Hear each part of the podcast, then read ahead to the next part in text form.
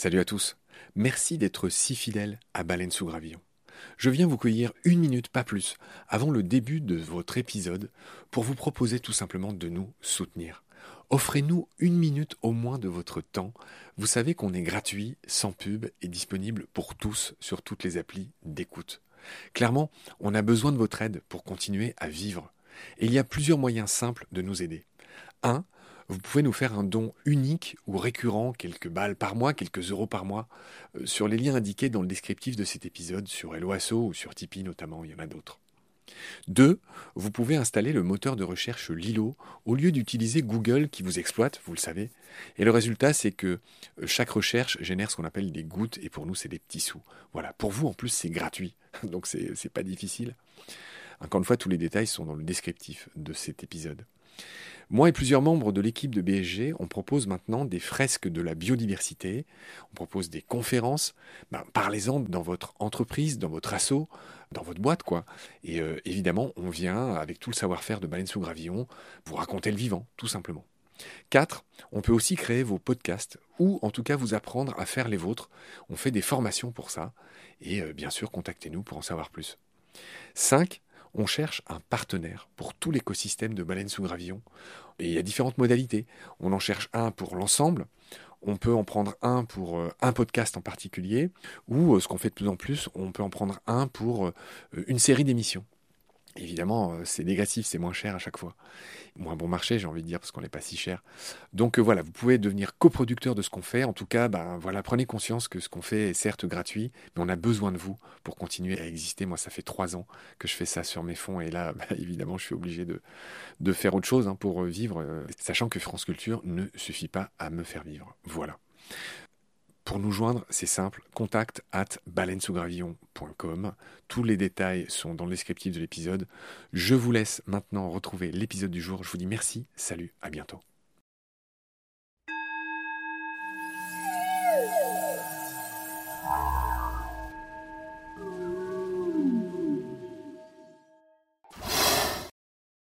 Les coccinelles, en fait, passent l'hiver au stade adulte.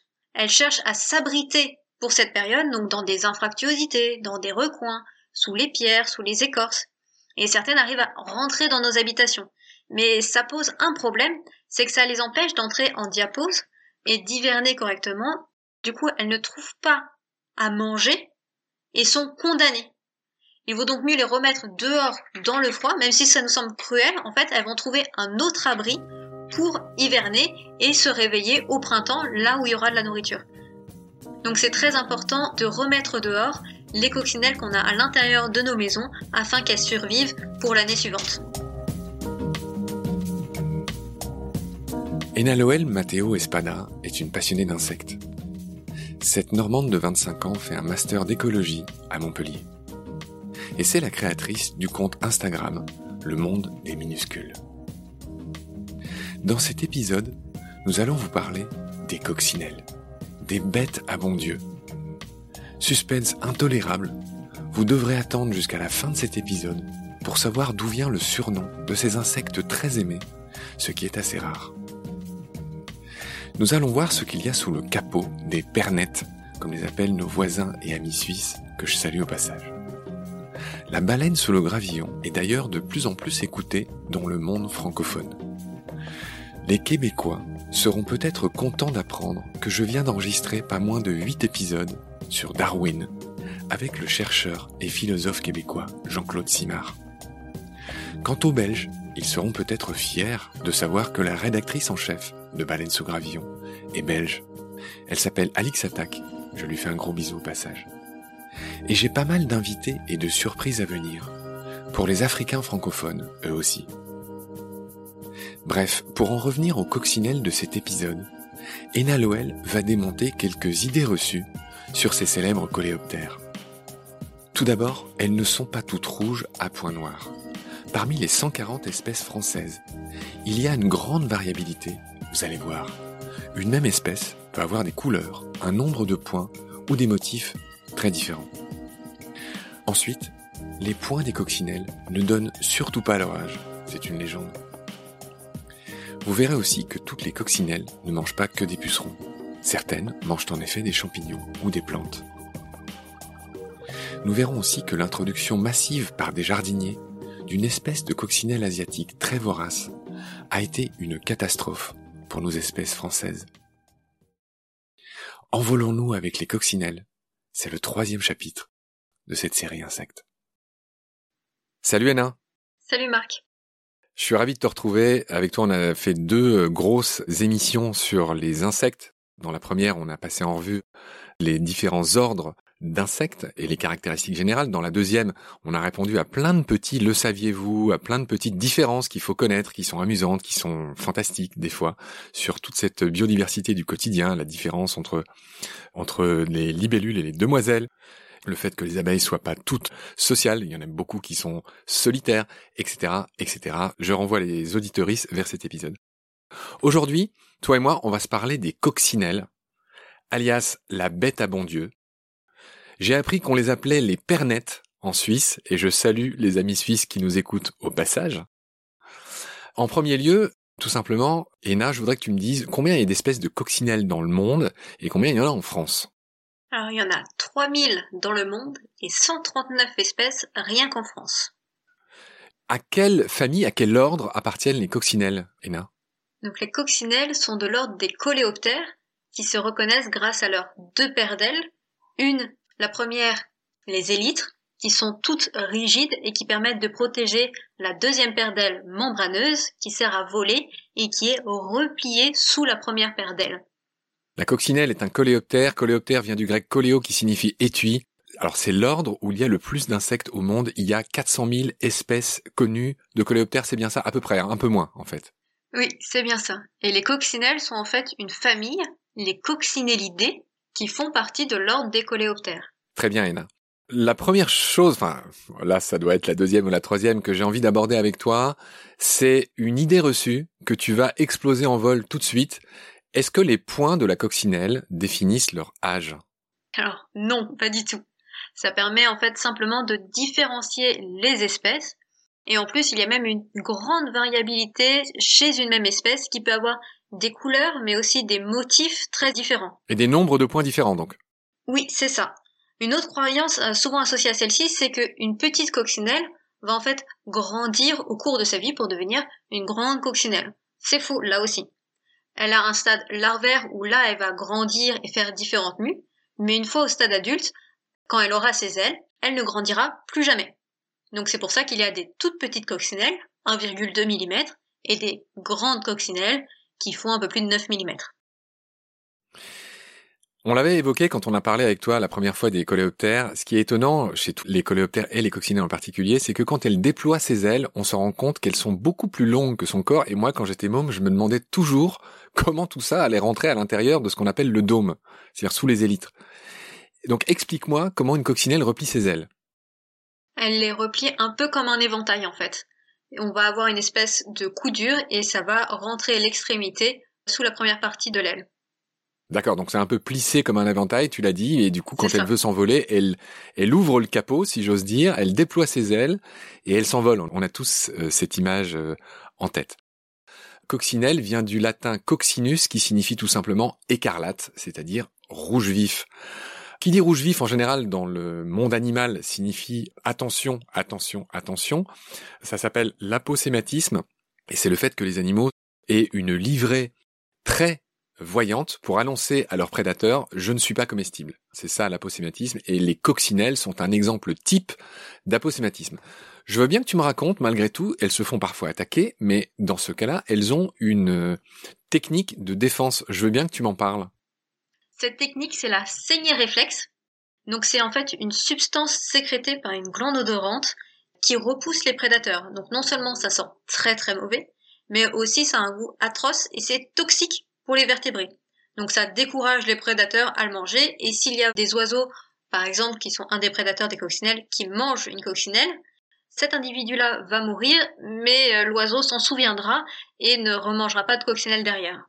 Donc quand on prend une coccinelle dans sa main, on est parfois pris pour un prédateur, forcément on est un danger potentiel, d'où la petite tache orange parfois qu'on a euh, sur le bout des doigts. En fait, c'est une goutte de leur hémolymphe, donc l'équivalent du sang pour les invertébrés, qu'elles éjectent par leurs pattes, par la jonction entre fémur et tibia. Ok, on a fait le tour sur cette technique de défense de nos amis les coccinelles. Je voulais parler de l'espèce la plus connue. Tu as dit qu'il y avait 139 espèces en France. Aujourd'hui, il y en a peut-être plus. Hein. Les insectes, on court euh, tout le temps euh, des, nouveaux. Euh, l'espèce la plus connue s'appelle Coccinella septem punctata. Son nom plus, comment dire, facile à comprendre, c'est la coccinelle à sept points. Première question que je te pose, c'est ce que tu disais tout à l'heure. Toutes n'ont pas sept points au sein même de cette espèce. Il y a des variations. Alors, pour le coup, la coccinelle à sept points a toujours sept points. Ok, alors explique pourquoi je disais ça. Puisqu'il y a du coup des espèces comme la coccinelle à 2 points ou la coccinelle à 10 points, Adalia bipunctata et Adalia decempunctata, qui ont des formes très différentes et qui peuvent très bien ne pas avoir de points du tout. Mais pourtant, c'est bien cette espèce-là. En fait, il faut savoir qu'il y a une très grande diversité chez les coccinelles. Tu parlais tout à l'heure d'aposématisme. Elles font pas toutes d'ailleurs ce choix d'aposématisme, puisqu'il y en a qui sont donc rouges, jaune, ça d'accord, mais il y en a qui sont toutes noires, qui sont brunes ou qui sont même roses. Il y en a qui n'ont pas de points ou qui ont des motifs différents comme des virgules. Il y a la coccinelle à virgule qui est connue, ou des lignes, ou même des carrés.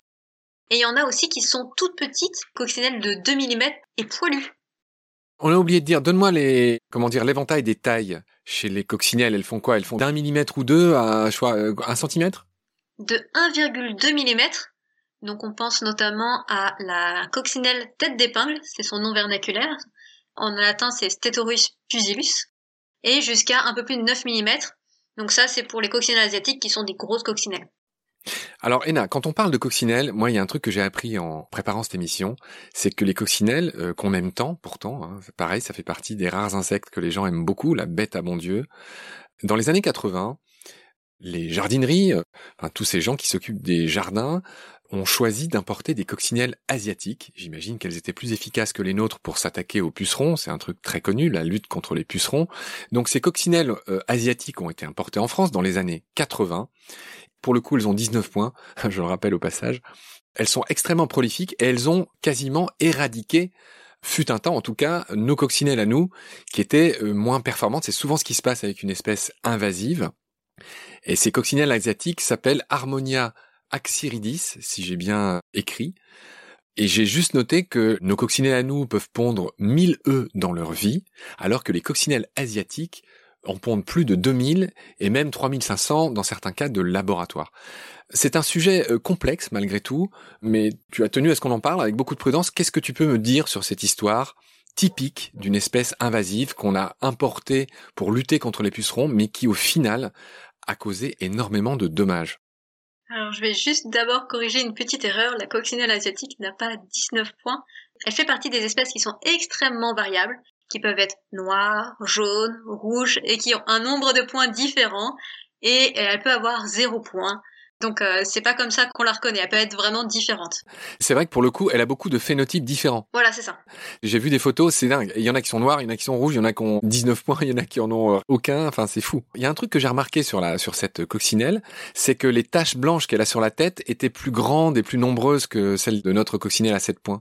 Alors c'est pas sur la tête, c'est sur le thorax. En effet, chez les coccinelles, chez celles qui ne sont pas variables sur le nombre de points, on les identifie justement avec le nombre de points.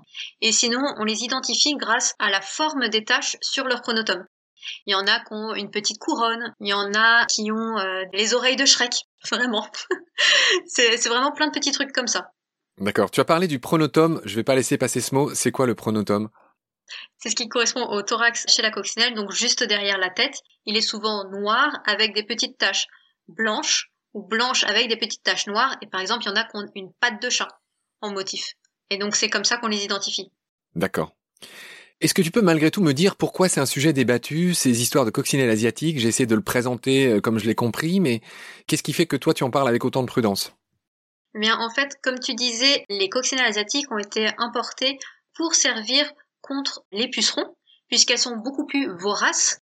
Elles vont manger beaucoup plus de pucerons que nos coccinelles de chez nous, et donc elles sont plus efficaces pour la lutte. Mais par contre, le fait qu'on en ait aujourd'hui quasiment partout en France, on ne sait pas exactement si ça vient de coccinelles qui se sont échappées de ces élevages, puisqu'elles avaient été euh, modifiées normalement pour ne pas qu'elles envahissent la France, ou alors si c'est des importations involontaires, comme souvent en fait dans les marchandises. Donc d'où viennent vraiment les coccinelles asiatiques et comment elles ont réussi à autant s'étendre en France? Ça reste un débat et je ne suis pas suffisamment spécialisée pour pouvoir te répondre à cette question. Ok, donc euh, voilà ce qu'on pouvait dire sur euh, cette catastrophe euh, qu'a constitué l'importation de la fameuse coccinelle asiatique. J'étais surpris d'apprendre que Aujourd'hui, elles sont interdites à la vente, elles ont été remplacées par les coccinelles qu'on veut revoir dans nos jardins, qui ont pris un coup du coup dans leur population.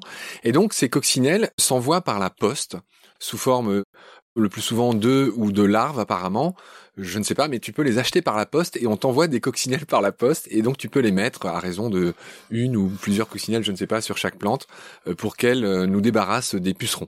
Oui, et il faut savoir qu'en fait les larves mangent beaucoup plus de pucerons que les adultes parce que les larves ont besoin de grandir pour pouvoir se transformer en adultes, alors que les adultes ça va juste être pour survivre, on va dire qu'elles ont besoin de manger. Chacun sait que les coccinelles sont connues pour être des mangeuses de pucerons. Le terme scientifique c'est aphidiphage, tu me le confirmes? Oui. Et en moyenne, une coccinelle pourrait manger, ou une larve en tout cas, comme tu disais, 150 pucerons par jour au maximum. Oui. Ça paraît énorme.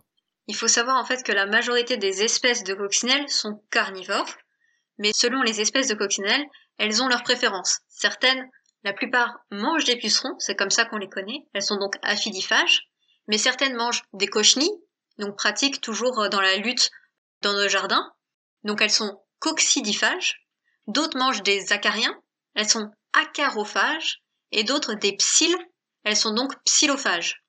C'est quoi les psylles Alors les psylles, les cochenilles, les pucerons font partie du sous-ordre des homoptères, qui sont des cousins, on va dire, des, euh, des punaises.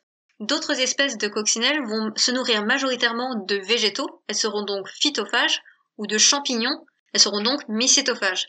Mais il faut savoir que le régime alimentaire des coccinelles va varier selon la disponibilité en nourriture. C'est-à-dire qu'une coccinelle qui va manger des pucerons, bah, s'il n'y a pas assez de pucerons à un moment donné, elle va pouvoir combler son alimentation en pollen ou en nectar par exemple. Ça, ça arrive et les larves et les adultes d'une même espèce ont le même régime alimentaire. Donc si une larve se nourrit de végétaux, elle se nourrira aussi adulte de végétaux. D'accord. Je voudrais qu'on enchaîne sur un point qui est très intéressant, c'est que chacun le sait peut-être aussi, les pucerons sont un peu le bétail des fourmis qui ne les mangent pas, qui ne les tuent pas, et même qui les élèvent et qui les protègent. Donc, il arrive que quand une coccinelle attaque des pucerons, les pucerons soient défendus par des fourmis. Raconte-moi la scène. Qu'est-ce qui se passe? Comment raconter ça? Oui, les fourmis élèvent les pucerons, notamment pour leur miella. C'est un peu leur ferme, on va dire. Les coccinelles qui doivent se nourrir de pucerons sont souvent agressées. Dans ces cas-là, elles ont plusieurs moyens de défense. Donc on a la saignée réflexe, donc cette substance odorante qui repousse les prédateurs. Mais on a aussi le fait qu'elles vont pouvoir ranger leurs pattes sous leur corps pour pouvoir se plaquer contre leur support, donc contre la feuille, contre la tige, que les fourmis n'aient pas de système d'accroche pour les agresser en fait. Ils vont juste se confronter aux élytres coriaces, à leur carapace, et ils ne vont pas pouvoir lui faire du mal. Vu qu'on parle beaucoup des jardiniers dans cet épisode, les jardiniers mettent de la glu au pied de la tige des plantes pour empêcher les fourmis de monter et de venir protéger leurs pucerons. Et du coup, ça laisse un peu champ libre euh, aux coccinelles.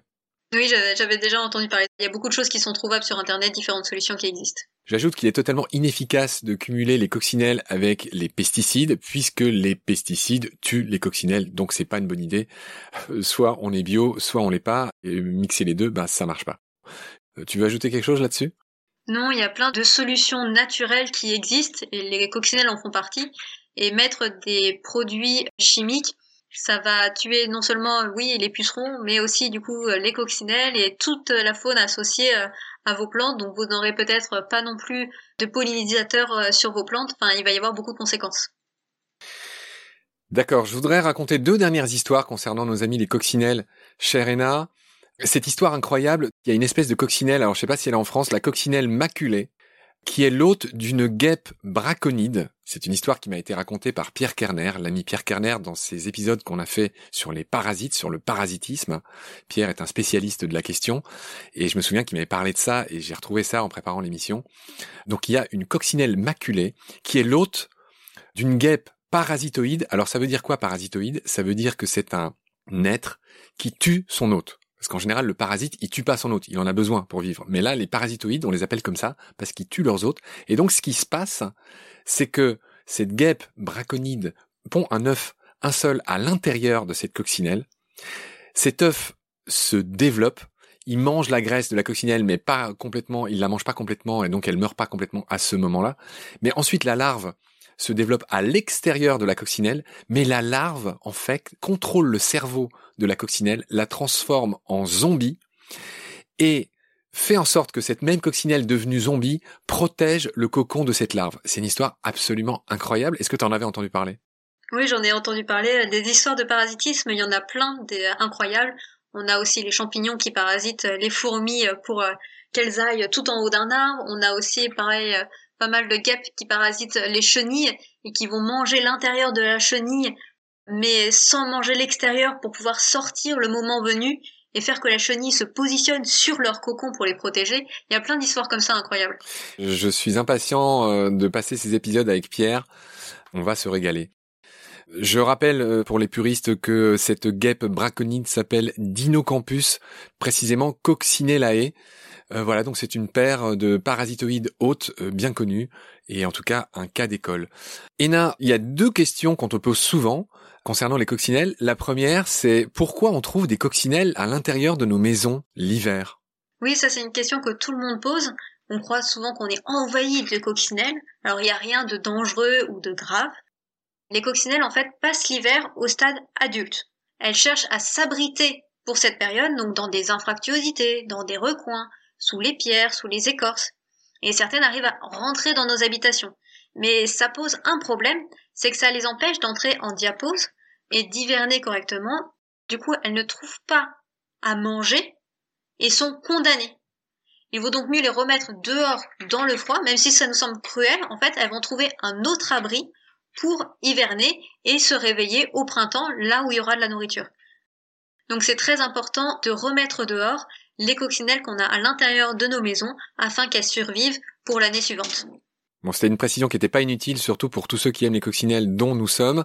Et tu voulais faire une deuxième précision importante.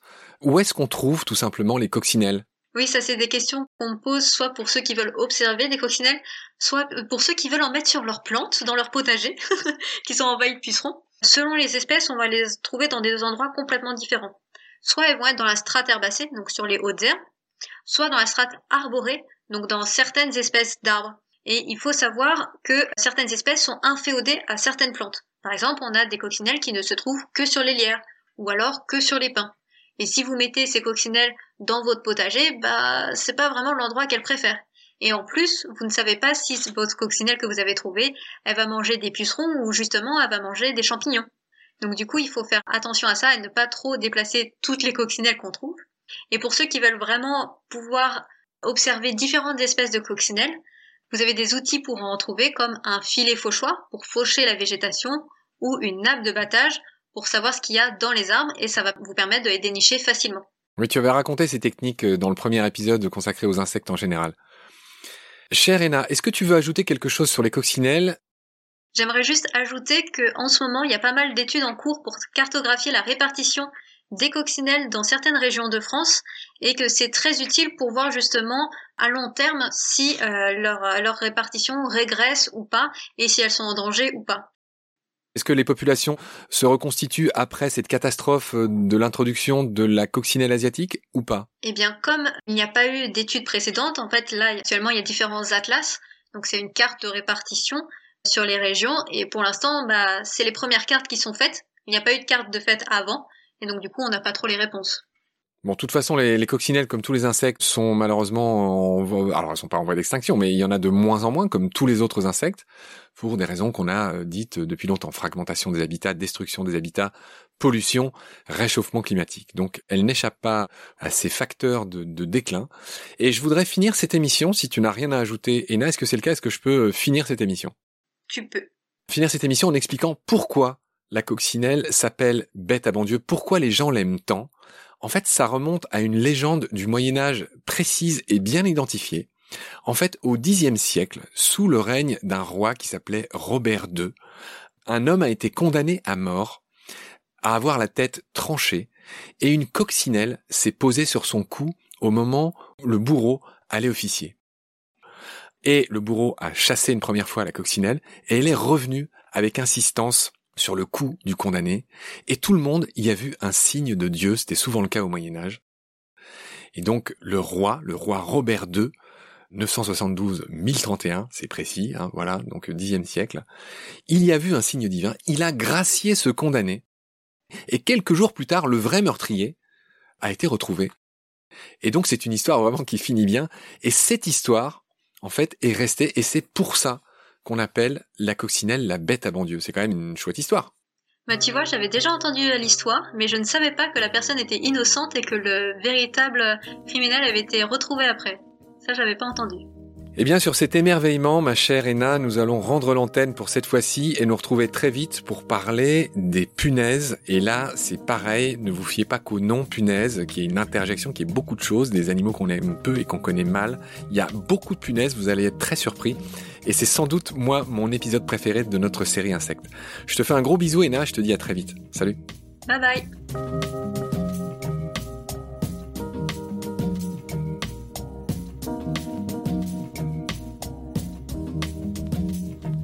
C'est la fin de cet épisode. Merci de l'avoir suivi. Merci de partager le lien de Baleine sous Gravillon et de vous abonner si vous avez aimé. Des étoiles et des avis sont la meilleure manière de nous aider. Si à tout hasard vous écoutez l'émission sur Apple Podcast, c'est-à-dire sur iPhone, ces avis anonymes, rédigés en quelques secondes, sont très importants. Au-delà de la gloriole, ils nous permettent en effet d'être plus avantageusement suggérés dans les moteurs de recherche. Nous n'avons qu'une trentaine d'avis pour l'instant, alors que vous êtes des milliers à nous écouter chaque semaine. Je prie humblement les auditorices de prendre ces 20 secondes pour ce petit coup de pouce. Grand merci par avance. Celles et ceux qui le souhaitent peuvent aussi nous aider en faisant un don, même minime, sur le site Tipeee. Je refuse de faire de la pub pour préserver notre indépendance et votre confort d'écoute. Mais ce podcast indépendant est fait sans aucune aide. Il n'est pas monétisable et j'y consacre 200% de mon temps. En attendant de trouver un partenaire auquel je lance un appel, et avant de devoir bientôt arrêter Baleine sous Gravillon faute de financement, je remercie du fond du cœur les abonnés et les futurs partenaires qui peuvent nous aider.